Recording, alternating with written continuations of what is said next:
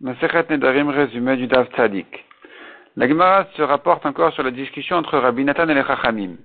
À propos du cas d'une femme qui a fait un neder à condition, et que la condition ne s'est pas encore réalisée, donc le neder n'est pas encore valable, est-ce qu'on peut déjà l'annuler Le mari peut déjà annuler le neder Ou bien non, il doit attendre que le neder soit valable pour pouvoir l'annuler. Donc ça, c'est une marloquette de Rabbi Nathan et les Chachamim. Et la Gemara ramène trois options en ce qui concerne un Chacham. C'est-à-dire que la marloquette de Rabbi Nathan et les Chachamim parle du cas où c'est le mari qui veut annuler. Et c'est là où ils sont en discussion à savoir est-ce qu'il faut que le neder soit déjà valable ou pas.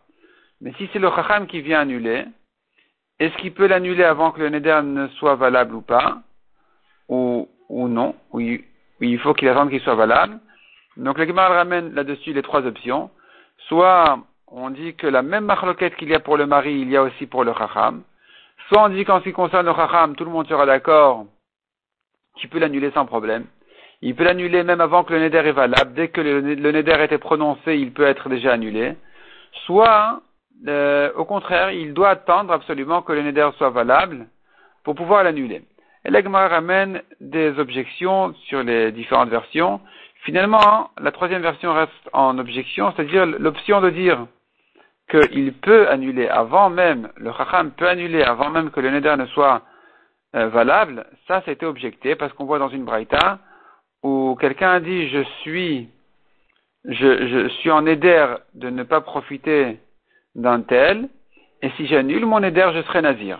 Et là-bas, on a dit qu'il doit annuler d'abord le Neder pour que la Néziroute soit valable pour qu'il puisse l'annuler. Il ne peut pas commencer par annuler sa Néziroute. Il est obligé de commencer par annuler le Neder lui-même. Donc tu vois de là que même un Chacham ne peut annuler un Neder qu'une fois qu'il est valable.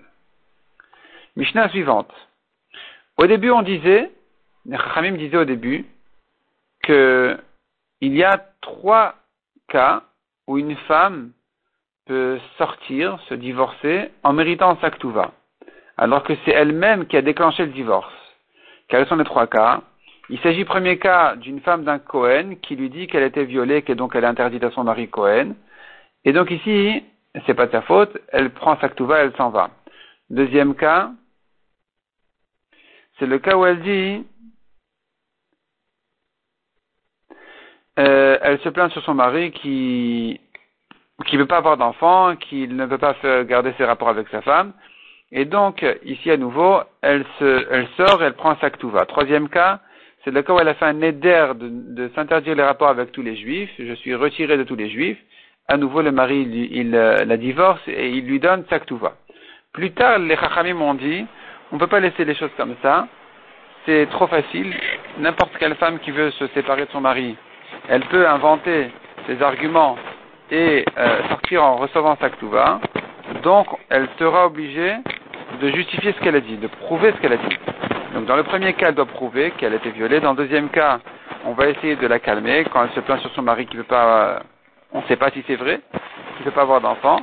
Et dans le troisième cas, on dira au mari de lui annuler le neder. Et en ce qui le concerne, et par rapport aux autres, effectivement, les rapports resteront interdits. Est-ce que maintenant une femme qui dit, une femme de Cohen qui a dit qu'elle a été violée, est-ce qu'elle a droit à la tourma dorénavant? On va lui interdire. La Gemara ramène là-dessus une marloquette. On pourrait peut-être lui permettre de continuer à manger de la trouma, de manière à ne pas dire du mal sur ses enfants, parce que les gens ils vont dire, elle n'a pas prouvé qu'elle a été violée, donc elle reste chez son mari. Et si maintenant tu l'interdis la trouma, les gens vont croire que il faudrait craindre ce qu'elle a dit. On craint ce qu'elle a dit, et donc les enfants vont savoir s'ils sont mamzerim ou khalalim.